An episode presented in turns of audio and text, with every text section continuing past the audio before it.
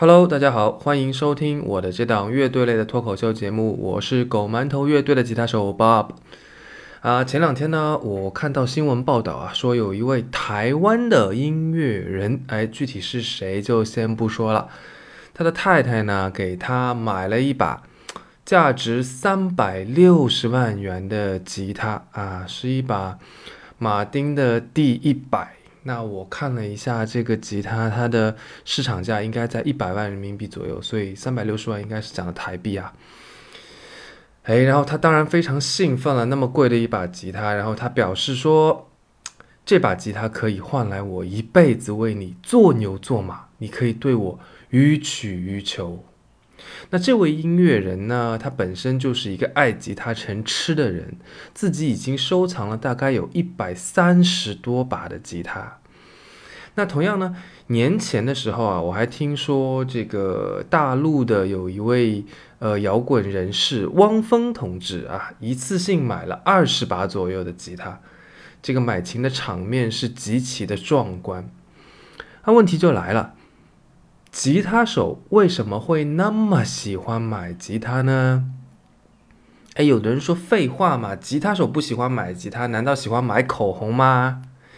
哎，其实呢，对于一个吉他手来说啊，最爽的事情，那莫过于把一支梦寐以求的、爱不释手的，在电脑里面反复看了无数遍试听的评测，然后又在琴行里面反复摸索试弹了无数次的吉他买下来的那一刻了。想象一下，你走进一家非常熟悉的琴行，哎，你曾经在那里摸到过一只漆面如丝般顺滑的舒尔。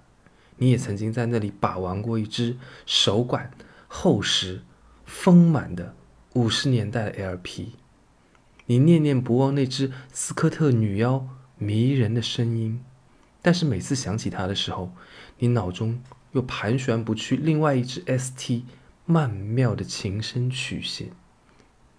这个时候，店员小哥走过来对你说：“大哥，最近我们店里又到了一批新货。”品相、成色、手感都是绝佳，要不要来体验一下？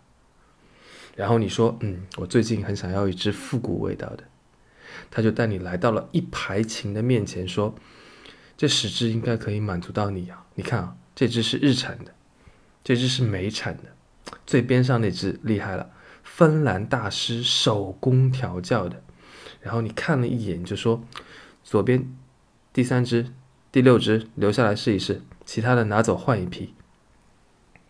就在这个时候，你仿佛能够看到其他的吉他一边微笑一边向你鞠了一躬。哎，你说这种买琴的体验是不是很爽？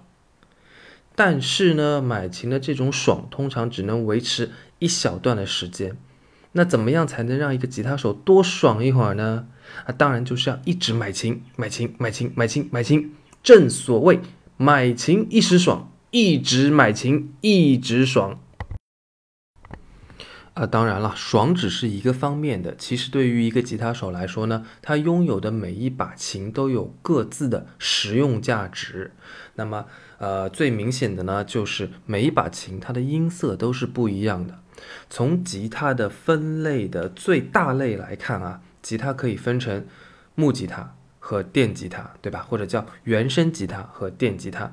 那顾名思义呢，原声吉他、木吉他，它是通过它的琴身那个挖空的那个琴体跟弦之间的共振，发出那个共鸣来发出声音的。但是电吉他就不一样啊，它虽然这个琴弦也会跟琴声来共振，但是大部分的电吉他呢，琴声都是实心的，或者是。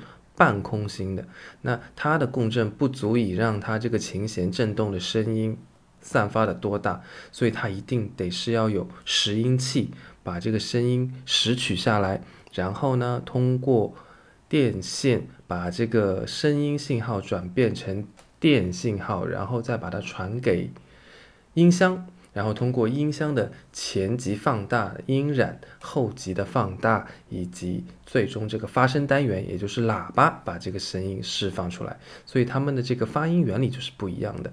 所以呢，嗯，电吉他和木吉他，它们的音色是完全完全不同的。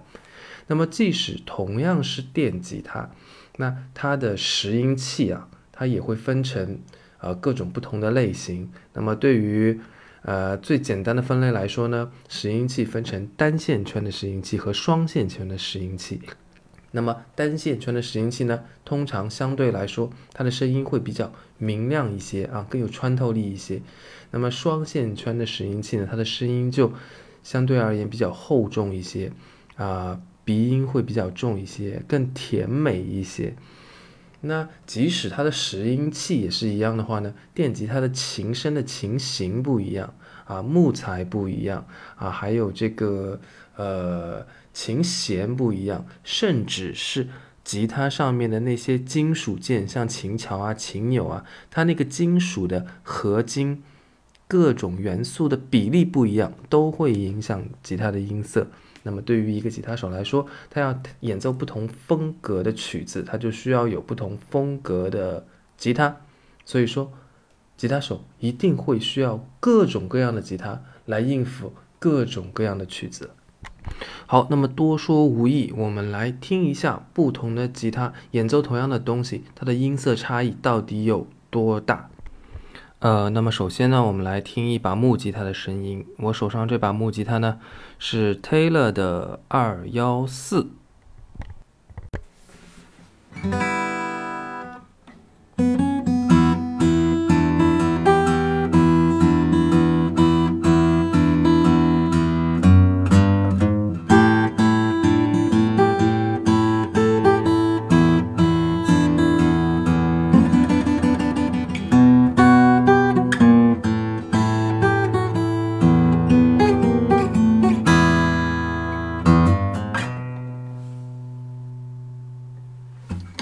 哎，怎么样？是不是特别有木头的味道？好，接下来我们来听听看电吉他。那我现在先用一支 Gibson 的呃 Double Cut Pro，呃，它是一个双线圈的拾音器，琴颈和琴桥两个双线圈拾音器。那我说一下，我这一次的录音全部都是吉他直接进到我的效果器 HD 五百叉，然后用效果器的音箱模拟直接进到我的录音设备啊，后期不会做任何的处理。那呃，为了保持其他的参数不变，所以我效果器的音箱模拟统一用 Fender 的 Bassman，然后那个麦克风模拟呢，统一用的是 U 六七。好，我们来听一下 Gibson 这个双线圈的声音。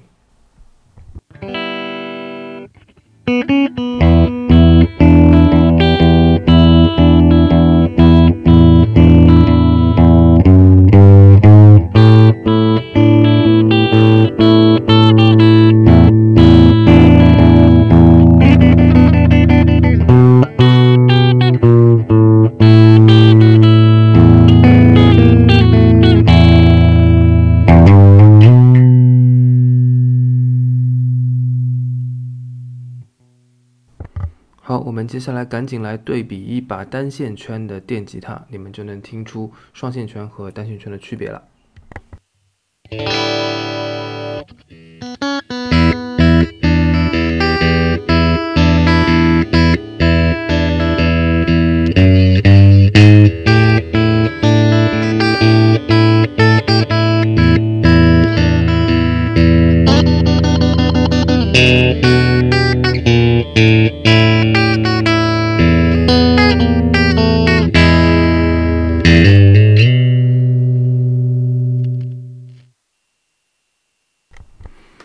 刚才那只单线圈的呢，是我的一只日产 Fender 的 ST 的琴啊。那么是不是差异还是挺明显的？就是单线圈的音色，它是比较接近于哎明亮的啊，嗯，嘿嘿嘿嘿这种啊。那双线圈呢，就比较低沉啊，嗯嗯嗯嗯嗯嗯，是不是这种意思？好，大家现在再来听一下我现在手上这把电吉他，你们看看能不能听出来它是双线圈的还是单线圈的？它是 LP 型的还是 ST 型的？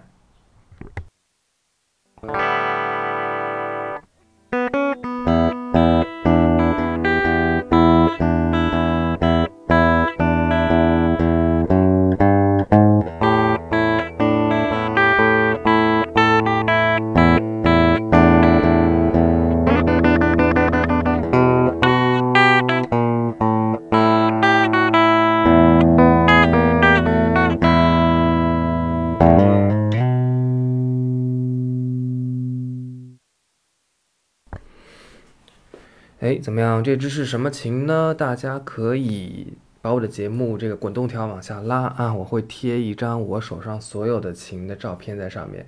呃，应该也就是三支电吉他，除了那支芬达 ST 白色那支和 Gibson 的这个 Double Cut 的 Pro，就是黄色的那一支以外，剩下的那一支电吉他啊，有这个 Hello Kitty 头像加成的那一支就是啦，哎。然后呢，说完了音色，哎，我们就来说一说还有什么其他的原因让吉他手必须要有好多好多把吉他呢？因为，呃，其实我们知道音色除了琴不一样会出不同的音色以外啊，其实你手部的控制，包括你用的效果器，哎，其实现在科技已经很发达啦，有一些效果器啊，像 Tone Capture 啊之类的，它已经可以让你做到就是。你可以用单线圈的模仿出双线圈的声音来，或者用双线圈的琴模仿出单线圈的声音来，甚至用同一把琴模仿出 n 多把琴的声音来。哎，再加上你手上的这个手感，手感的控制，比如说你是用拨片还是用手指，你用手指的时候你是用指甲多一点呢，还是用指肉多一点？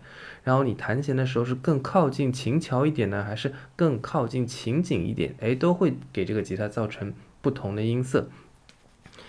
那么，即使我用一把琴啊，我可以 cover 我所有需要的曲风的音色，为什么我还是不能只拥只拥有一把琴呢？哎，还有一点很重要啊，就是你在台上演出的时候啊，你带着这把琴啊，这个台下的观众不仅是在听，他还要看，对不对？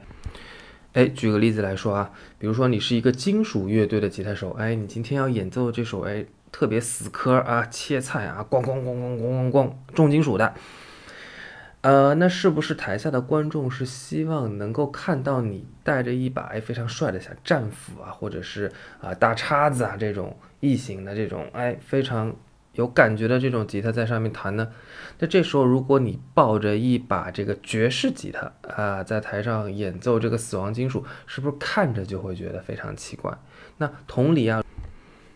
啊，比如说有一天你看到这个一个蓝调的吉他大师，比如说 B.B. King 啊，他挺着一个大肚子啊，然后穿着西装笔挺燕尾服，然后坐在台上，手里边呢抱着一把重金属的，上面画满了骷髅的这个吉他，在那边弹蓝调，哎，那是不是就更违和了呢？那还有一个什么原因呢？这个我自己深有体会啊，就是。对于一个吉他手来说啊，最好是琴不离手，也就是说，我走到哪儿，我都希望，哎，哪怕有一分钟的闲暇时间，我就把琴抱起来，能够，哎，弹一小会儿，来练一会儿。那么，如果说我这个琴啊，全部都放在同一个地方，或者说我只有一两把琴，那我肯定都把它放在，比如说放在我的这个书房里边儿，哎，那我可能在客厅里边，我一坐下来。我想，哎，现在有这个五分钟的时间，我想练会儿琴，那怎么办呢？啊，别别别，我得跑到书房去拿琴。拿完琴了呢，可能我在书房看到一个什么东西，我得耽搁一会儿。哎，回头一想，哎，我要干嘛？哦，对了，我要拿琴，然后把琴拿过来，当当当当当，然后回到客厅一坐下，哎，时间过了，这时候哎有事儿了。所以说呢，我是希望家里面所有的地方，每一个房间哪儿哪儿都放满了我的琴。那么。呃，不管是我在哪里，只要是我想要弹琴，哎，我抄起来就可以弹一下。因为人都有惰性嘛，有可能我在沙发上，哎，忙了一整天了，特别累，躺下来休息一会儿，哎，这时候正好有点闲暇时间，可以拿把琴来练一会儿。但是，一想，哎，琴还在另外一个房间呢，嗯，又得站起来，对吧？穿上拖鞋，当当当，走到那个房间去，然后得把这个琴拿过来，回来。这个时候一路走过来，这个感觉就不太对了啊！那就想想，哎，算了算了算了，还是闭上眼睛休息一会儿吧啊！或者掏出手机来啊，疯狂的猥亵一会儿手机。那这样呢，就把我们碎片化的练琴时间通通都浪费掉了，对不对？好，所以说，综上所述，对于一个吉他手而言。他会需要很多很多把不同的吉他，为了满足音色上面多样化的需求，为了满足在演出的时候这个视觉上面多样化的需求，为了满足在平时练琴的时候可以随手就可以拿到琴，哎，充分利用碎片化的时间来练琴的这个需求。当然，最重要的一点就是买琴真的很爽。谢谢大家收听这期节目。如果大家对我的节目有任何意见或者建议，或者你们想要听什么样的内容的话，都可以在评论区留言。拜拜。